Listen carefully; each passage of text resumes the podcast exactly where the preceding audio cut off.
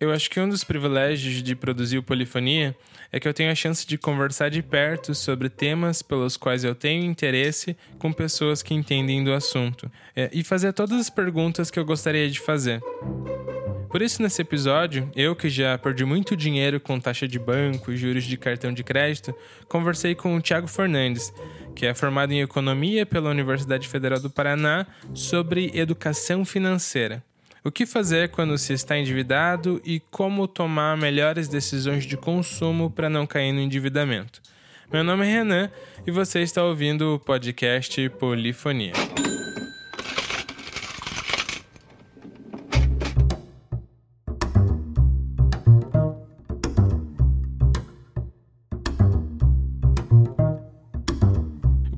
É um podcast sobre linguagem, ciência, tecnologia, mas acima de tudo sobre pessoas. O projeto faz parte do programa de protagonismo estudantil e é produzido por alunos da UTF-PR.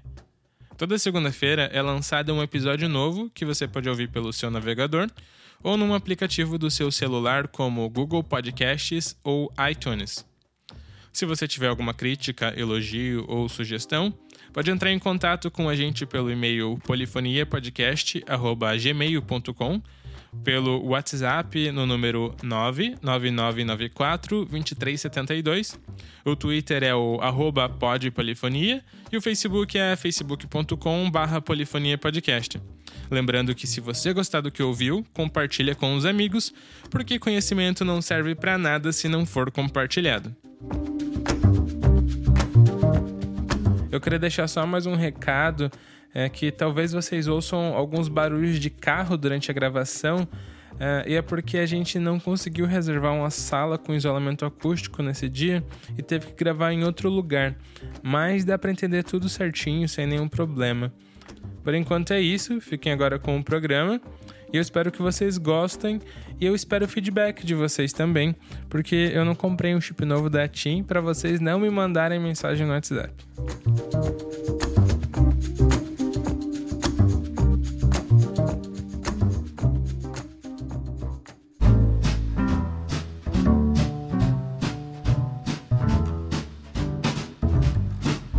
Hoje então eu estou aqui com o Thiago Fernandes, que é formado em Economia pela Universidade Federal do Paraná, e a gente vai falar um pouco sobre educação financeira. Tudo bem com você, Thiago? Olá, Renan, tudo bem? Tudo certo? É um prazer ter você aqui com a gente. É, obrigado por ceder um pouco do seu tempo para falar aqui um, um pouco com a gente sobre, sobre esse tema. A gente poderia começar então falando sobre como que a gente poderia é, controlar os nossos gastos e economizar, porque quando a gente está no período da universidade, a gente tem a renda um pouco reduzida, né? A maioria dos meus colegas faz estágio ou tem uma bolsa aqui, que é no máximo de 400, 500 reais.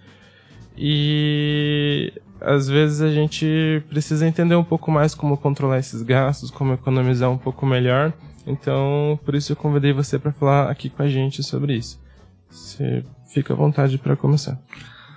Ok, Renan, é um prazer estar com vocês, poder colaborar, falar um pouco sobre finanças pessoais aí, que é um grande problema do brasileiro. É, eu tenho um dado aqui de que é de três a cada quatro famílias é, sente é, alguma dificuldade para chegar ao fim do mês com seus rendimentos, né? Então, é, o perfil do brasileiro como consumidor é um perfil de quase endividado, assim, né? Então esse é um problema, a maioria das pessoas não prestam atenção nas suas finanças e isso acaba correndo, correndo todos os seus rendimentos, né? É, para ficar um pouco didático, eu dividi a estrutura do, das finanças pessoais em três pilares e um campo, né, um terreno. É, os três pilares são o endividamento, os, as decisões de consumo e os investimentos. Hoje a gente vai concentrar em dívidas, no endividamento e nas decisões de consumo. O investimento é um assunto mais aprofundado que a gente não vai tratar dele aqui hoje. E um, um, um terreno que permeia esses três pilares é o, são os processos clássicos da administração, lá, que é o planejamento, fazer, controlar e ajustar. Sem esses três, esses quatro processos, a gente perde, perde um pouco o rumo, sabe? Então, é, esses, esses quatro processos, eles, eles ajudam a interligar esses três pilares. Então, primeiramente, vou falar é, sobre esses, esses processos para a gente tentar entender melhor o que as finanças pessoais significam nas nossas vidas.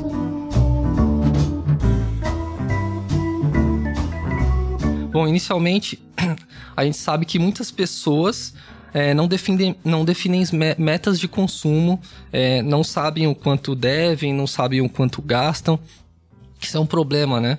É, elas não somam suas dívidas e não calculam os juros, né? Não sabem o quanto estão pagando, é, se é 16% ao mês, se é 5% ao mês.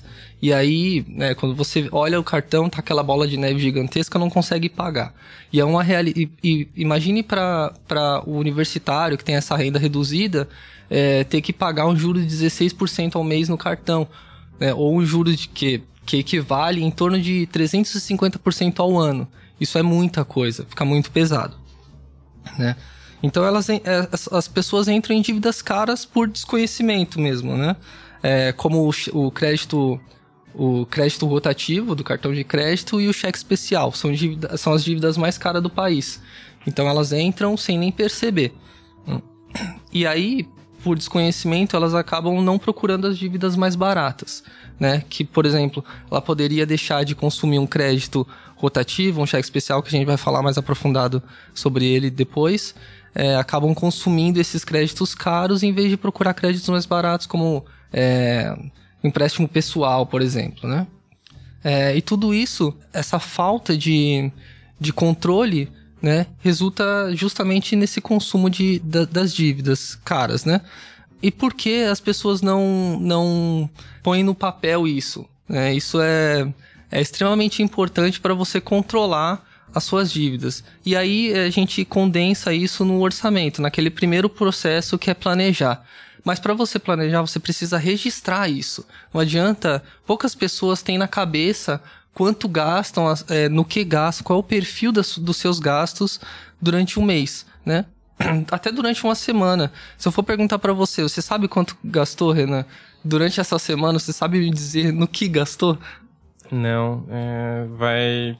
É, nesse negócio de pagar 15 reais por dia, no final do mês acaba vindo uma conta sei lá, de 500. Sim, sim, é, é por aí mesmo, né? A maioria das pessoas fazem isso porque Primeiro porque acham, acham chato, né? Fazer, ah, não, eu não vou é, perder meu tempo fazendo isso, né? É, e depois porque é, toma um pouquinho de tempo, né? Dá um, dá um certo trabalhinho, assim, no começo, né? Mas depois você vê que se você é, é, for disciplinado, isso acaba se tornando um hábito, né? Então, o importante primeiro é fazer o orçamento. O que, que é o orçamento? É o registro das suas receitas e o registro dos seus, dos seus gastos, das suas despesas, digamos assim. É... Falando em orçamento pessoal, basicamente a gente tem uma entrada, né? Que é uma receita, que é o salário, né? No caso do estudante, o salário do estágio, por exemplo. Mas a gente tem muitas, muitos gastos, muitas despesas, né? É, eu acredito, não sei se você pode definir isso pra gente, é, mais ou menos qual que é o maior peso de gastos no, no, no, consumo de um estudante? É alimentação, é transporte? Você tem mais ou menos ideia do que seja? Eu acho que as, as duas coisas. Eu, por exemplo, a minha mãe me, me dá o cartão de transporte dela, então eu tenho um, um peso um pouco menor nesse sentido, mas a maioria dos meus amigos gasta com transporte e alimentação aqui no Rio, que acaba dando os dois juntos quase metade do, da bolsa do estágio. Sim, aí, aí você já começa a ter uma ideia. Você tem metade da bolsa do, está, do, do estágio. Então, você tem que ter consciência que me, você não tem 100% daquele dinheiro. Você tem metade. Seus gastos, vamos classificar eles como gastos fixos né? São alimentação e transporte. A gente vai ver assim um pouco se a gente pode ajustar isso, mas a princípio é isso, né? Quase não dá para fazer ajustes nisso, né? O transporte é fixo mesmo, né? A não ser que você venha de bicicleta ou faça carona solidária, os gastos são esses, né? Estão postos na mesa. Agora, alimentação, como vocês comem no, no RU, não sei se é, algum dia da semana é, come em algum outro lugar um pouco mais caro, mas a princípio é isso também. Não dá para você ter muita flexibilidade, né? Então, você a primeira coisa que você tem que ter na cabeça é: eu vivo com metade da minha bolsa. Né? Porque a outra já está direcionada para os gastos fixos, né? Então, você ter, você ter isso é, registrado, né? E, e quando eu falo registrado, não precisa ser planilha do Excel, não precisa ser, sabe, aquela coisa chata. Não, poxa, um, um, registrar num papel mesmo, sabe? Semanal, é, periodicamente, né? Semanalmente ou a cada duas semanas, por mês. Isso é importante porque o nosso cérebro, ele, ele, não, ele não lida bem com a informação jogada na cabeça, assim. simplesmente, né? É, é bom, em termos visuais, você ter aquilo anotado. Isso faz uma diferença já na hora do... do já na hora de, de realizar o seu planejamento, porque quando eu, bom, eu fazia assim, né? Na minha, na minha época de estudante, eu anotava tudo que era entrada em verde e tudo que era saída em vermelho. Essa, eu sempre fui muito visual, assim, nunca tive, fui um economista, é, que precisa saber dos números, né? Economista precisa saber entender dos números, mas nunca tive uma afinidade muito grande. E aí é, eu, eu utilizava esse mecanismo da visualidade dessa forma. É, ver, registro tudo que está em verde é entrada, tudo que está em vermelho é saída. Isso me ajudava a ter mais ou menos uma ideia do que eu estava gastando, sabe? É, então cada pessoa vai agir de uma maneira, vai, vai trabalhar isso de uma forma. Mas eu, eu era assim. Hoje em dia eu não, eu não faço mais isso. Confesso que eu não, não nem planilha de Excel eu uso mais para controlar os meus gastos financeiros porque eu, eu já entendi como, como funciona o processo e de minha renda e, e os meus gastos não são tão complexos assim para eu, sabe, controlar dessa forma. Mas no começo eu fazia exatamente isso. Né? De uma maneira bem simples, por sinal. Caderninho, caneta e é isso. Então, o planejamento e o controle de, é, é, financeiro, eles dependem de uma vontade real, né? Não adianta eu falar aqui para você, ó, oh, Renan, faça isso, registre, se você realmente não quer fazer isso, sabe? É, e tornar isso um, um um hábito depende de disciplina. Então você realmente precisa querer fazer para funcionar, para registrar, para dar certo. Então essas metas elas precisam ser registradas, elas precisam ser datadas para você ter um, uma noção de horizonte de tempo e elas precisam ser alcançáveis, né? Quando a gente fala é, uma renda reduzida de em torno de 500, 600 reais, é, sobra pouco, pouca margem de manobra para a gente ter, por exemplo, é, é, metas de investimento, né? Uhum. Falta, é, sobra pouco dinheiro, né? Mas a gente precisa ter algumas metas, assim, sabe? É, para começar a fazer alguma coisa, a gente precisa é, efetivamente fazê-la, não ficar no plano das ideias. Então, o primeiro passo é, é registrar e o segundo é pôr em prática, fazer, né? Os gastos eles precisam ser entendidos e organizados. Aí quando eu falei, você quando você começa esse primeiro movimento de registrar, depois você vai entender que você consegue categorizar eles, né? Olha, eu gasto isso em alimentação, isso em, em em transporte, agora eu gasto isso em, em vestuário, eu gasto tal coisa em lazer, entende? Você coloca, é, consegue colocar isso em grandes grupos. Aí quando você consegue colocar isso em grupos, você consegue ter mais ideia do, do peso de cada um deles, entende? 50% do salário, como você mesmo disse, alimentação transporte. Né? Isso te ajuda a ter um mecanismo de controle ali. Isso já é controle, né? Tem alguns aplicativos que ajudam você a fazer isso. Para quem é, vive com aplicativos aí, é, tem alguns que ajudam a fazer isso. Eu não tenho é, nenhuma dica a respeito deles, né? Porque eu já não, não, não trabalho mais dessa forma. Mas se você procurar, cara, dá uma gugada aí, você vai achar muitos aplicativos que eles dividem. Você, você precisa ter o trabalho de registrar, né? então, aquele registro que você está fazendo no papel pode ir para o aplicativo. Ele vai categorizar para você. Tem alguns aplicativos que puxa diretamente da sua conta corrente para o aplicativo. Ele consegue é, dividir o que você está gastando e tudo, mas aí, é, como eu disse, né? A, a ferramenta tem de monte, até o papel e a caneta. Mas quem vai fazer é você, né? Então você precisa ter uma vontade real para que isso seja, é, seja realizado.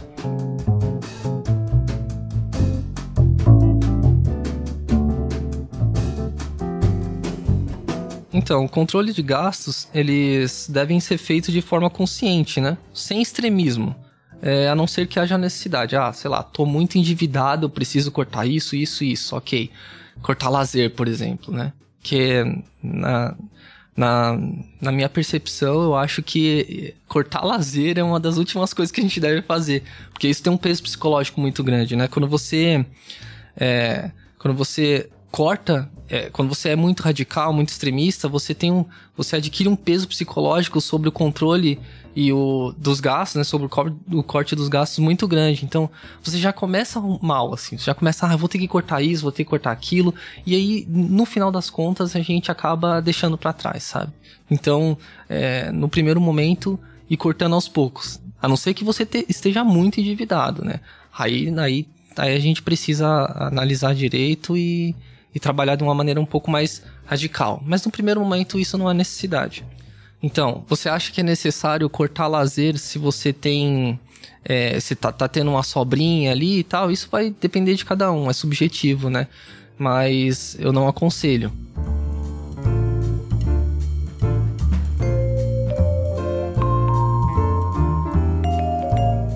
Então, é, a princípio, é, a gente tem que pensar em evitar o que é desnecessário, né? quando a gente falou lá em alimentação, é, durante a semana, é, o que, que é desnecessário que eu tô é, fazendo diariamente é, que eu posso cortar? Por exemplo, tinha um amigo meu, na época da graduação, que todo dia ele ele comia, ele vivia com pouco dinheiro também, tinha as mesmas condições que eu, mas todo dia ele comia é, no restaurante do, da universidade, na lanchonete da universidade, e os salgados lá eram muito caros, no, no campus que a gente estudava, né? É, todo dia ele fazia isso. Sei lá, cara, eu acho que ele gastava uns 5 reais por dia com isso, né? Enquanto eu e um outro amigo meu, a gente atravessava o campus para ir consumir e, não era diariamente, né? É, o, o, mesmo salgado, só que pela metade do preço, por exemplo, né? Poxa, cada um faz as escolhas que quer, né? Eu e esse meu amigo mais duro, a gente precisa é, fazer exatamente isso, né? Ir até lá e, e ok. Mas esse tinha um peso nos gastos muito grande, né? Imagine quanto que isso representava no final das contas para ele, né? Eu não sei é, se você visualizando é, uma situação como essa, é, é, mais ou menos isso que vocês passam por aqui? Né? Tem. É, é, possível fazer esse tipo de, de corte ou isso já é radical? É, aqui agora o, o, RU e os salgados estão no mesmo preço, né? Os dois estão R$3,50. Mas é qualquer aumento em relação a isso já, já afeta bastante. Não tem como comer em outro lugar, por exemplo. Tem lugares até, sei lá, por 7 reais, aqui no centro por 9 reais. Mas perto do preço da Rio não tem. É que às vezes a comida aqui também é meio. não é muito boa, né? Às vezes a gente se dá o direito de comer em outro lugar. Mas, mas é, acho que aqui é o lugar mais barato que tem para o estudante da UTFPR. Sim. É, então, é, mas vocês não, não teriam uma opção de, por exemplo, no começo da semana é, passar no supermercado, comprar algumas frutas, entende? Alguma coisa nesse sentido também para complementar a alimentação, né? Complementar a alimentação para não precisar ficar consumindo, é, sei lá, salgado, besteira, alguma coisa desse tipo, né? Eu, é, é, assim, eu, eu, eu tô mudando a minha, a minha percepção com relação à alimentação, né? Eu geralmente fazia esse tipo de, de lanche e tal com mais frequência. Hoje em dia, eu, eu visualizo que isso é ruim para minha saúde física e minha saúde financeira, sabe? Então, no começo da semana eu já me programo, assim, já passo no supermercado, compro algumas frutas, né? Alguma coisa assim, alguma coisa mais saudável, que geralmente são um pouco mais baratas e aí não pesam tanto na minha decisão de consumo lá com relação à alimentação, né? Uhum. É, com mais com, com relação ao, aos gastos também nesse sentido, é, o transporte. O, novamente eu vou dar um exemplo. Quando eu era estudante, eu queria muito tirar a carteira de motorista, mas não tinha dinheiro e aí tinha que viver com aquilo, né? E uma maneira que eu arranjei para economizar grana foi indo para a universidade a pé. Mas assim, a minha casa fica a 2,5 km da universidade. Eu conseguia ah, gastar 30 minutos, 40 minutos do meu dia indo e voltando a pé. Com isso, eu economizei dinheiro para tirar a carteira de motorista, entende? Então, o dinheiro da minha carteira de motorista foi, foi utilizado pela, pelo meu pela, pela minha poupança indo e voltando a pé, né? O ano passado, é, no começo desse ano, ano passado, eu até fiz as contas, assim, eu economizei R$ 2.244 de transporte, indo e voltando pro trabalho de bicicleta.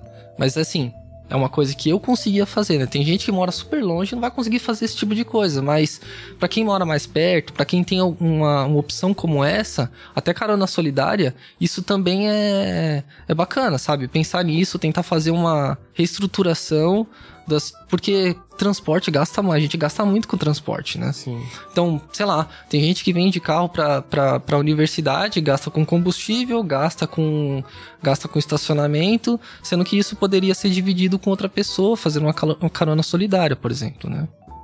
Então, esses pesos, assim, são, são importantes. Agora, com relação a outro tipo de gasto, que são os gastos de, de cunho emergencial, né? Por exemplo, ah, é, material escolar. Muita gente deixa para comprar material escolar no começo do ano. Poxa, como assim no começo do ano? É o é o período onde os materiais estão mais caros, sabe? Você pode ir comprando material escolar ao longo do ano, né? Não deixar para comprar caneta, caderno, tudo no começo do ano, sabe? Isso é uma loucura, né? E o brasileiro faz isso, né? Você, você vê lá em janeiro, fevereiro, os pais loucos no, nas lojas comprando um monte de coisa. Então, aquilo lá tem um peso e é representativo. E se você for é, visualizar isso ao longo do ano, faz uma boa diferença, sabe? É, ou, por exemplo, a, o lance do supermercado. Durante a semana, é, você tem que fazer uma, uma conta se vale a pena fazer compra do mês, durante, compra de semana ou compra diária, assim, sabe? É, porque às vezes você tá lá em casa, precisa fazer alguma coisa, aí você, ah, sei lá, quero tomar um refrigerante e não tem nada em casa, eu desço na vendinha da esquina e compro uma Coca-Cola que você pagaria no supermercado por 4,50, você compra por 7, entende? Daí, esse tipo de coisa é, parece pequeno, mas você vai somando, somando aos poucos, aumenta, né? E você consegue ver que economizando esse tipo de coisa também ajuda, né? A, a princípio parece besteira, sabe? É, mas no fundo não é, porque você tem que valorizar aquilo que você ganha. Então, é, aquilo que acaba você considerando como cômodo, ah, eu, eu vou descer e comprar mais caro na vendinha da, da, da esquina do que me programar aí no supermercado. Se você for analisar, no fundo, as, no, no fundo você está pagando por aquela comodidade, né? Você está pagando por aquilo, aquilo efetivamente sai da sua carteira. Né? Aí a decisão é sua. Você escolhe é, se vai consumir aquele, aqueles itens de forma mais consciente ou não, né? Muitas vezes as pessoas preferem por comodidade consumir de uma maneira mais irracional, mais inconsciente, mais, in, mais inconsequente, né?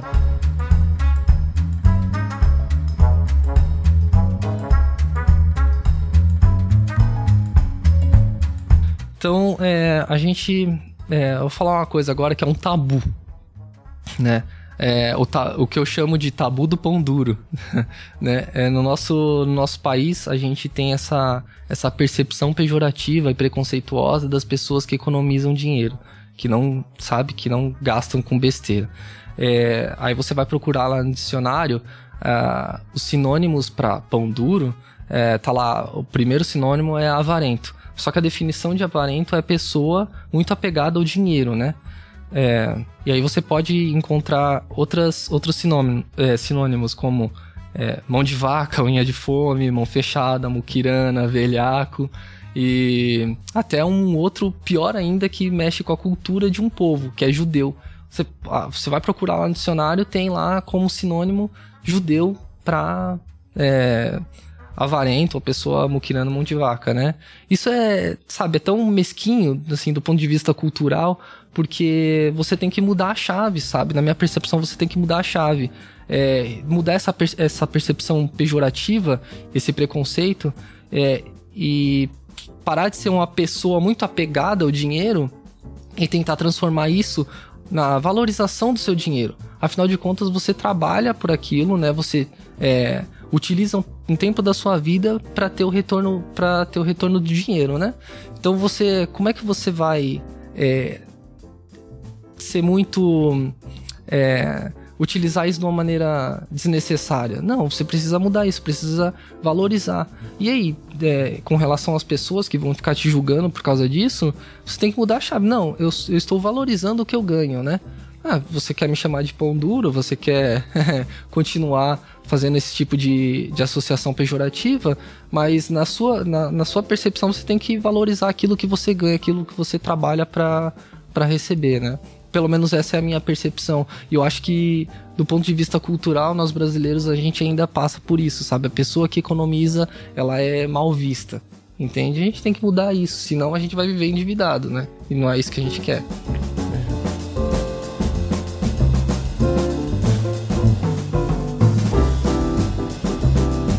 Mais um ponto que eu queria falar sobre é, orçamento e controle de gastos é o da re re reserva emergencial.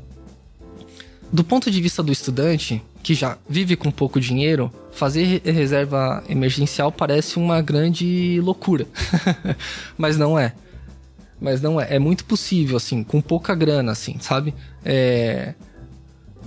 Guardar 30, 40, 50 reais por mês já ajuda, entende? Já ajuda porque quando você precisar daquele dinheiro, ele vai estar tá ali, entende? Você não vai é, precisar é, pedir socorro para o mercado financeiro com juros altíssimos é, para pegar o dinheiro que você precisa. E emergências acontecem, né? Saúde, sei lá, alguma coisa que acontece, vai precisar daquele dinheiro, em vez de você ir lá no banco tirar o dinheiro do, do cheque especial lá, que é aquele valor disponível, é, você tem esse dinheiro em casa, né? Então, tem que pensar nisso, olha, parte do, meu, do, do salário que eu recebo, eu vou guardar o mínimo que eu, o mínimo que eu posso na, na reserva emergencial, sabe? E a reserva emergencial ela não, não precisa necessariamente ficar na conta corrente. Ela pode ir para um investimento como a poupança, por exemplo. Joga lá na poupança, vai render pouquíssimo, né? Mas pelo menos não está perdendo dinheiro como na conta corrente.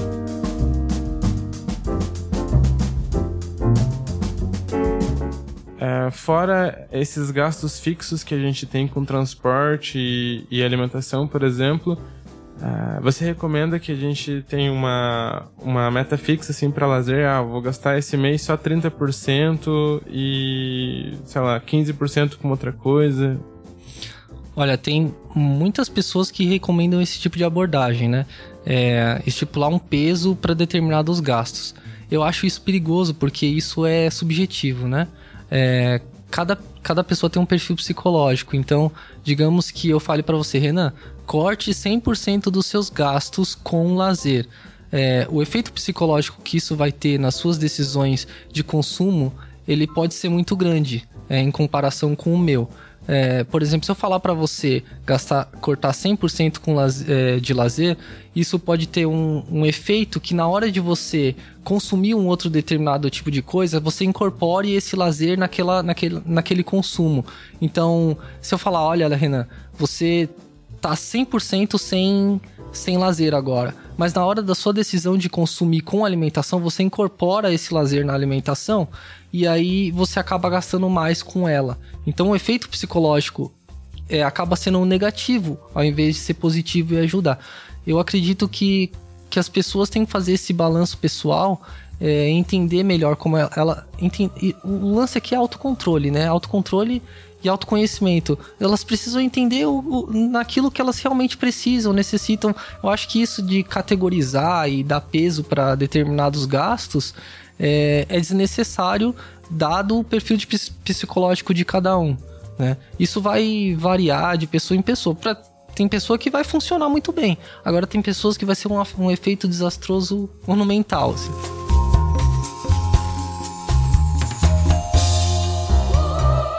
Tá, então vamos falar sobre endividamento propriamente dito. Agora é o é onde dá calafrio, né? As, as pessoas aí sentem um pouco de medo quando ouvem falar endividamento e tal. É, a realidade, na realidade, é que os custos do mercado financeiro eles são muito altos, eles são muito altos e as pessoas é, são não, não conhecem esses custos, né? Não sabe o que uma taxa de juros de 16% ao mês representa. Não sabe que uma taxa de 350% ao ano representa. Então, é, esse desconhecimento ajuda as pessoas a é, aumentarem suas dívidas. E os limites também dos cartões, eles são muito altos, né?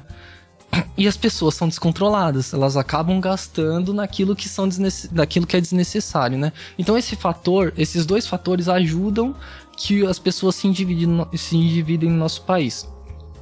Eu vou falar de duas modalidades é, que são as mais caras no nosso país hoje, que são crédito rotativo e o cheque especial, né? É, eles são as dívidas mais caras do país e eles têm uma taxa média de, de juros de 300% ao ano. Né? Isso é muito alto, né, Renan? Tem, tem, tem é, crédito rotativo que passa dos 400% ao ano. Né? É, dá em torno de 15, 16, 17% ao mês. Isso é muita coisa. Eu acho que vale a pena fazer um cálculo aqui. Uhum. Então, é, por exemplo, eu vou fazer um cálculo de se você tem. Você pega mil reais no crédito rotativo, é, que é aquele.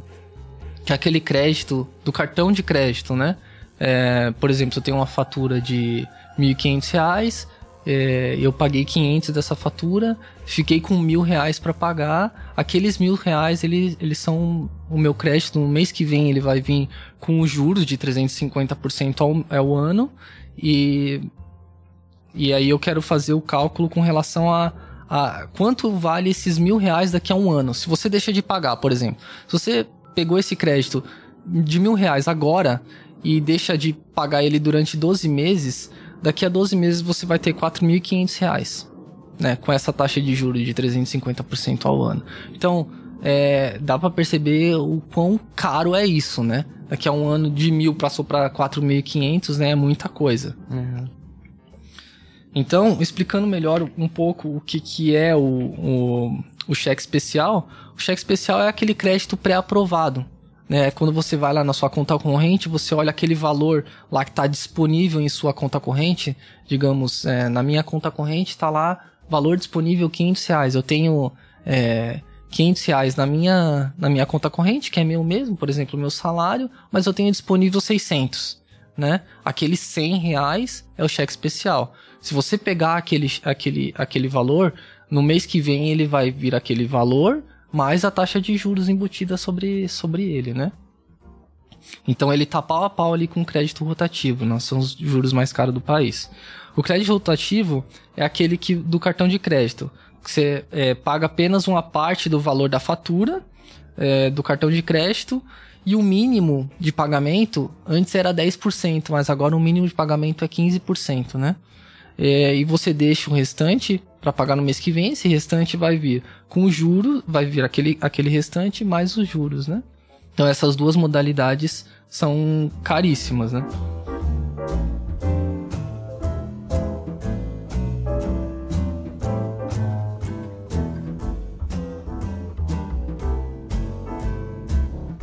Então, é, vamos fazer uma simulação aqui. A primeira simulação é pagando o mínimo, né? Que é o mínimo do crédito rotativo, é 15%, é 15% da sua dívida. Então, digamos que você tem uma dívida é, de, 300 por, de 300 reais por mês. E ela vai se prolongar lá, são três meses de 300 reais. Sua fatura nos próximos três meses virão 300 reais. Só que aí você é, tem uma condição de que só vai pagar 15% dessa, dessa, dessa fatura, né? Vai pagar só o mínimo. Então no primeiro mês você tem esses 300, você vai pagar 45 reais, que são os 15%, vai sobrar 255 reais. Então no próximo mês você vai ter aqueles 300, né? Que são faturas fixas, os próximos três meses. Você vai ter 255 reais vezes 16, eu vou estipular uma taxa de 16% ao mês, vezes a taxa de 16% ao mês, que é isso é igual a R$ 295,80, então vai ser 300 reais mais R$ 295,80 vai ficar em R$ 595,80. Se você paga o mínimo desses R$ 595,80, você paga R$ 89,37. Sobrou quanto? Sobrou R$ 506,43 pro próximo mês. Daí no próximo mês, no terceiro mês, você vai ter 300 mais R$ 506,43 vezes a taxa de juros, que dá R$ 587,46. Você somando isso dá R$ 887,46. E se você continuar pagando o mínimo, essa dívida fica impagável. Entende? Uhum. Se você. Aquele, aquele saldo lá da, da, da, da, fatura, mesmo se aquele saldo da fatura desaparecer, você continuar só pagando o mínimo, isso você não vai terminar de pagar nunca mais, entendeu? É, agora, o, tanto o cheque especial quanto o crédito rotativo, eles têm uma nova regra. Essa nova regra é a seguinte, que é, na fatura seguinte, o valor é, financiado deverá ser, ser pago integralmente ou poderá ser parcelado com juros mais baratos. Então, digamos que você tem você tem 300 reais e pagou só o mínimo, né? 45 reais. Sobrou 255. Esses 255 no mês que vem, 30 dias, né? Depois desse consumo, é, o banco vai te falar, olha, Renan, você tem 255 reais para pagar. Você quer, você quer pagar isso integralmente ou você quer transferir a dívida? Você quer transferir a dívida para um juro mais barato? Isso é nova regra, né? Antigamente não era assim. Aí você pode parcelar esse valor que você ficou devendo, né? Isso ajuda, é, de certa forma, ajuda você é, ter um controle maior, entende? Mas se você ficar fazendo isso repetidas vezes, isso você acaba entrando naquela bola de neve de anterior, é, que anteriormente era, né? Anteriormente você pagava 10% só e não tinha esse aviso do banco, você não tinha que fazer, você não podia fazer essa transferência. Hoje em dia, o que dá para você fazer, se você tem uma dívida muito alta no cartão de crédito, é ir no, no seu banco e tentar negociar ela sabe? É tentar transferir ela para uma, uma dívida de juros mais baratos, entende? Por exemplo, um empréstimo pessoal. É uma opção, isso cada banco tem uma opção diferente, e aí você compara as taxas de juros para ver se qual, qual delas é a, é a melhor. O que você não pode fazer é ficar no crédito rotativo e no cheque especial. Isso definitivamente não, não você não pode fazer, porque são os, os juros mais altos do país.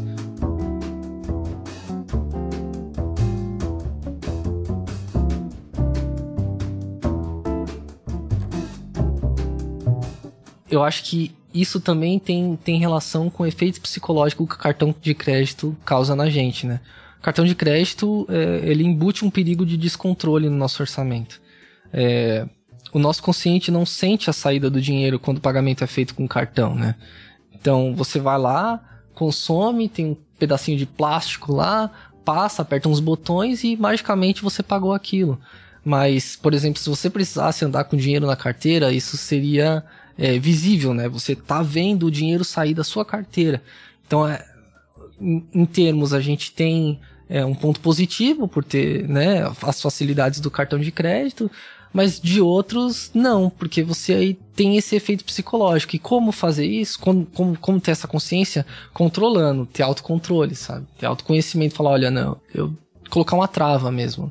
Eu não vou fazer isso porque é realmente caro, isso está saindo realmente do meu bolso, e existe esse efeito psicológico, eu vou anulá-lo, né? O dinheiro é seu, as decisões que quem, quem toma são você, né? Então, é por aí. É, eu acho que uma dica muito importante para quem está querendo comparar é, as taxas de cartões é entrar no site da Associação Brasileira de Empresas de Cartões de Créditos e Serviços, é ABECS, né? ABEX. Lá você consegue consultar e fazer uma comparação dos cartões de, dos cartões de crédito, né? Você consegue lá ver em qual banco é mais barato e tudo mais, né? E também tem alguma tem umas duas cartilhas que explicam isso é, um pouco melhor sobre o que, que é o crédito rotativo, o que é o cheque especial, quais são as novas regras. Tem algumas videoaulas, são bem didáticas para a gente aprender sobre isso. É, tem um outro, uma outra dica também, que é entrar no Banco Central na parte de educação financeira. É, eles têm um site chamado Cidadania Financeira e lá eles têm um treinamento de gestão de finanças pessoais, que é online e gratuito. Então você consegue fazer lá, um, se eu não me engano, são 20 horas. Você consegue fazer um curso lá onde tudo que eu tô falando aqui será dito lá, né? Mas é muito bom para você aprender a ter autocontrole, saber é, fazer o seu orçamento de maneira mais consciente. E lá no, no site do Banco Central também tem a calculadora cidadã. É, é a calculadora do cidadão, que você consegue é, saber o, o valor futuro do capital. É, esse cálculo que eu fiz aqui, embutindo a taxa de juros, você coloca lá de maneira bem fácil é, o valor do, do dinheiro hoje, coloca a taxa de juros e o prazo, e ele vai te dar o valor futuro desse dinheiro. Então é bom para você ter, você, as pessoas que não, não sabem calcular juros compostos e tal, saber como é, como é que funciona e ter mais essa noção de quanto o dinheiro delas vale durante, o, durante um período, né? Uhum. Uma outra dica também é, é no site da Febraban, é, que lá você consulta as tarifas e as anuidades, anu, a, anuidades de cada cartão, de cada banco, desculpa, pelos, pelo STAR, que é o Sistema de Divulgação de Tarifas de Serviços Financeiros. Então, é, para quem quer comparar, né, qual banco melhor e tal, lá na, no site da Febraban você consegue fazer essas comparações.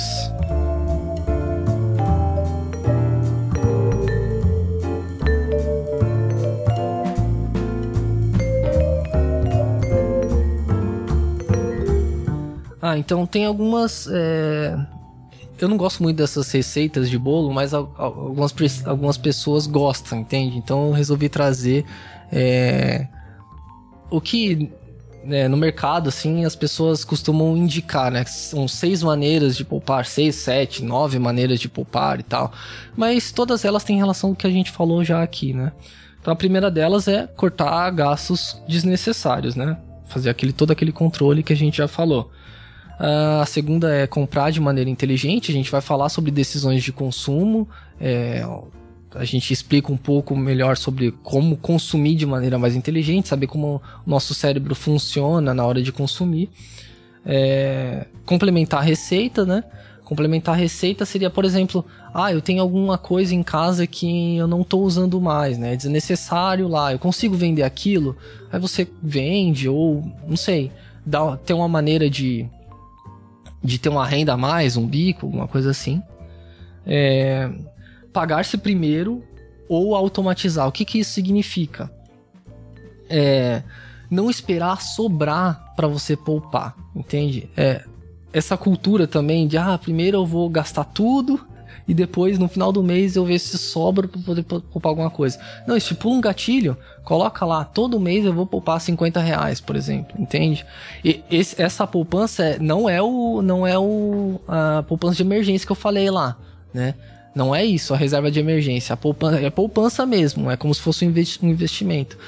É, aí você fala pra mim, olha, mas eu não consigo nem pagar as minhas dívidas, como é que eu vou poupar é, e ainda fazer reserva de emergência? Comece com pouco, entende?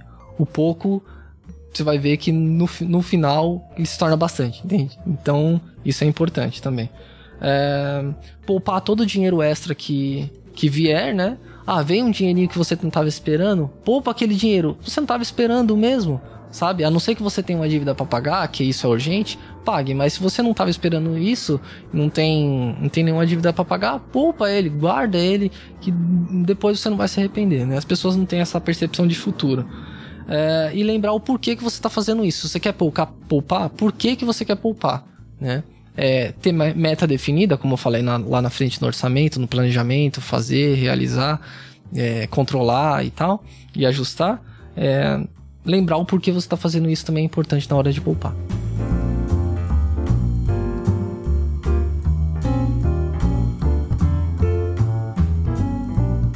Tenho uma pergunta só. É se você recomenda usar cartão de crédito ou é melhor não ter de maneira nenhuma? Depende. Por que depende? Uh, se você tem um cartão de crédito é, se você faz, costuma fazer muita, muita compra que precisa necessariamente do cartão de crédito, você precisa necessariamente parcelar, você não tem uma, uma boa relação com o tempo, ok, até dá para aceitar um cartão de crédito. Mas no geral a gente percebe que não precisa, sabe? Você consegue fazer compras sem o cartão de crédito.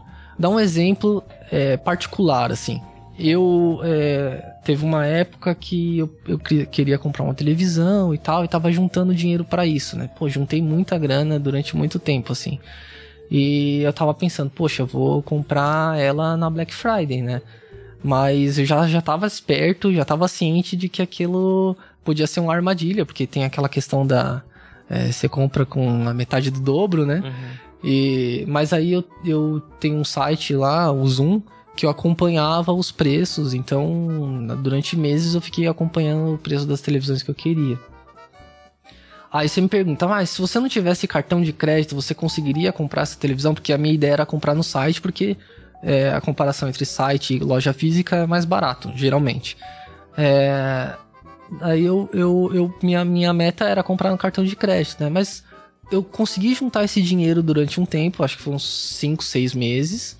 E e na hora de comprar, eu acabei nem comprando cartão de crédito, eu gerei um boleto, entende? Eu gerei um boleto, eu tinha a grana lá e economizei com essa brincadeira toda cerca de 450 reais, entende? Porque eu tava acompanhando os preços, eu sabia que aquela televisão era realmente mais barata naquele momento e eu consegui é, comprar ela, eu nem precisei parcelar, entende? Então, às vezes, é, a gente consegue fazer é, compras sem o cartão de crédito. O cartão de crédito, na minha percepção, é para utilizar de uma maneira emergencial, assim, sabe? Ficar parcelando muito, é, tomar crédito no, no, rotativo, é completamente desnecessário, assim.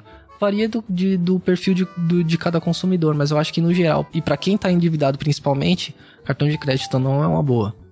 Mas nesse caso também tem, tem, tem cartões que se você não usa, eles cobram uma taxa também, né? Sim, tem a anuidade. Ela, a anuidade ela, ela sempre tá presente na maioria dos cartões. Assim, é muito raro você não ter um cartão de crédito sem uma anuidade. É, tem alguns que fazem algumas promoções se você não paga a primeira e a segundo, o primeiro e o segundo ano. Mas, por exemplo, até o cartão universitário tem anuidade, tá? É uma anuidade baixa, mas ele tem. Tem um cartão, o Nubank, né? Que você não tem unidade, mas aí você. É uma maneira de consumo diferente, né? Você é, vai gerando aqueles créditos, ele gera um boleto. Se eu não me engano, é isso. Eu não, eu não tenho, mas se eu não me engano, isso. É, é a ideia de você diminuir os gastos, até com a questão da anuidade do cartão, é, é, é importante.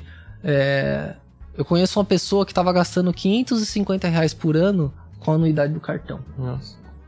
E ela não tinha, ela não sabia. Uhum. Ela não uhum. sabia sobre isso. O limite dela era altíssimo. Ela sempre pegava é, limite no cartão. E, e ainda sim ela gastava com a unidade do cartão. Entendeu? Uhum. Então as pessoas não têm essa, essa percepção. O, as dicas que eu dei lá vai ajudar sobre. Uhum. Sobre, sobre co como comparar as taxas dos cartões de crédito. Eu acho que isso é importantíssimo, sabe?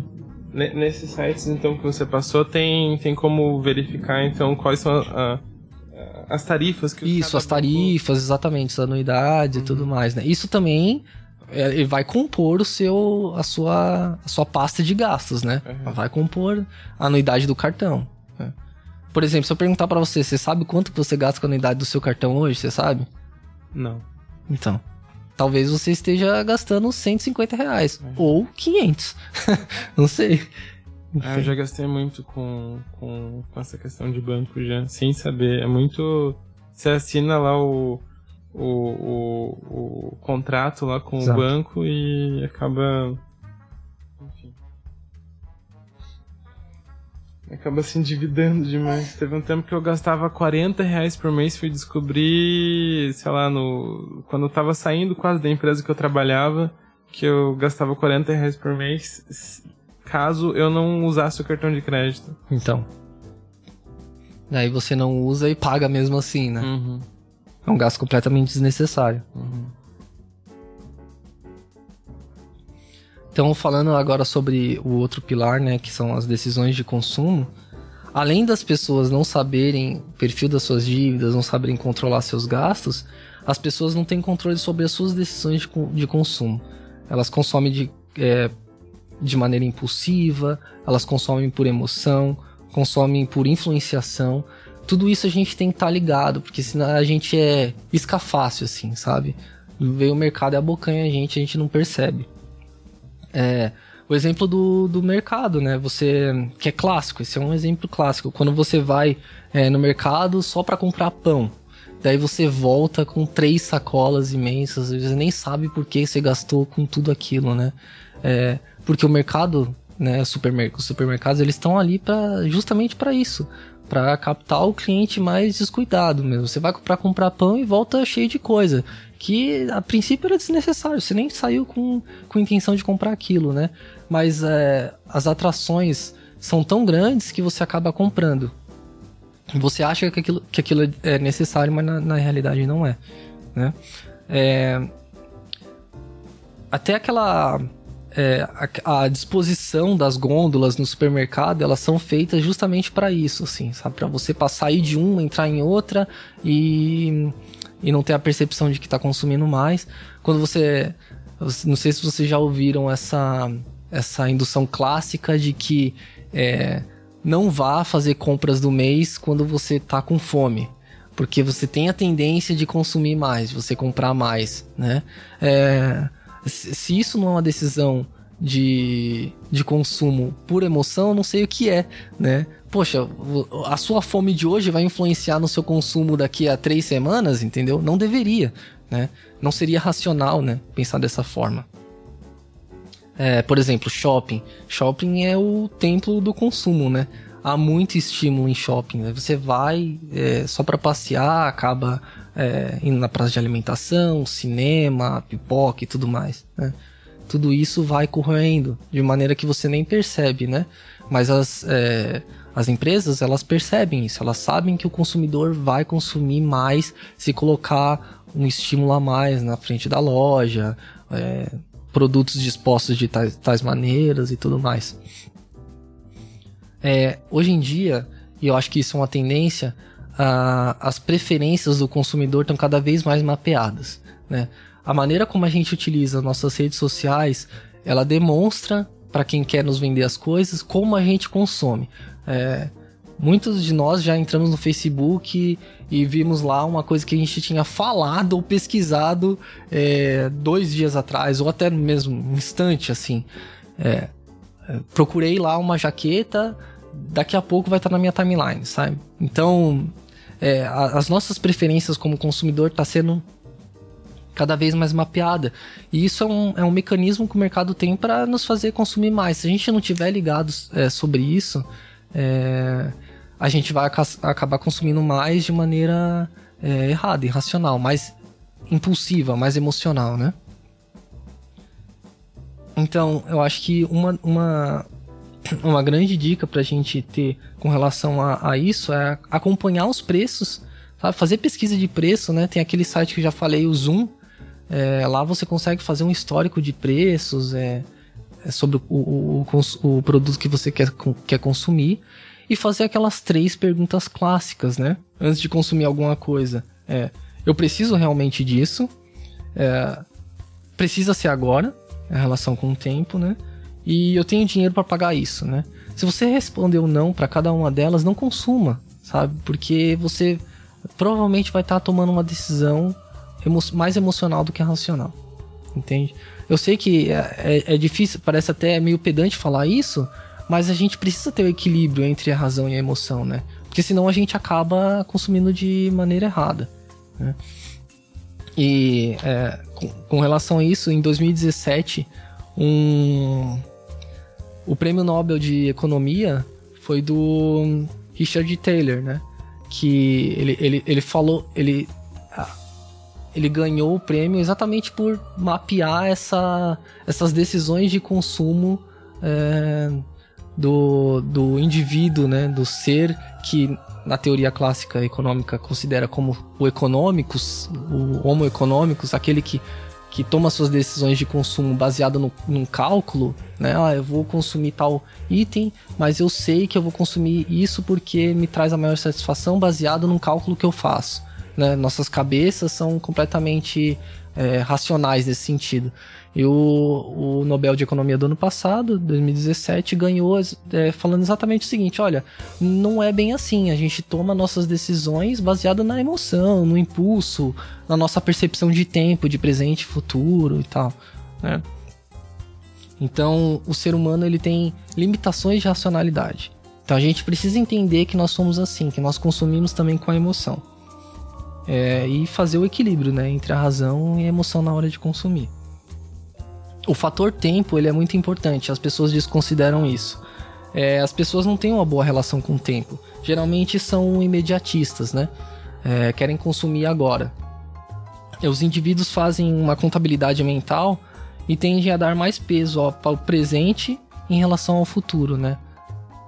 O presente sempre parece ser melhor do que o futuro, mas tem um equilíbrio com relação a isso. A gente tem que começar a tomar é, mais percepção nesse sentido, né? Tem um equilíbrio entre consumo presente e consumo futuro, né? É o lance de você poupar. Para que, que eu vou poupar sendo que eu posso consumir hoje, entendeu? É, muitas pessoas tomam a decisão de que é, é, é, mais satisfatório poupar no presente, é, consumir no presente. Né? E para o pro indivíduo é mais difícil abrir mão do benefício presente, né? Que é o consumo, do que o benefício futuro. Por exemplo, a aposentadoria né? Ainda que racionalmente ele sabe que deve poupar, mesmo sabendo que eu sei que eu preciso poupar, eu tomo a minha decisão no presente. A gente tem que é, achar o equilíbrio entre consumo presente e consumo futuro. É, então acho que é isso. Eu agradeço sua participação e se você tiver mais alguma coisa para falar, você pode pode falar. Bom, Renan, muito obrigado pela, pelo convite. Adorei estar aqui com vocês, passar um pouco mais esse conhecimento que eu tenho. Espero que tenha ajudado, não só você, mas como todos os ouvintes aí. E vamos controlar nossos gastos, né? Valorizar nosso dinheiro.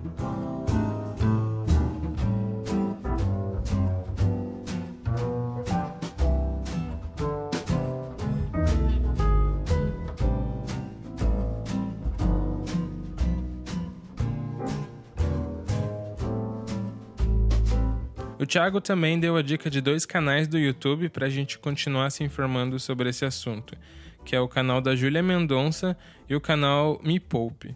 Os links, uh, junto com outras referências que ele mencionou durante o episódio, vão estar tá todos disponíveis no post.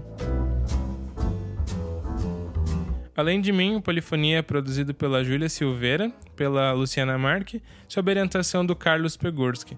Nossos agradecimentos é, vão para o Tiago e para todos os que ouviram e compartilharam os últimos episódios.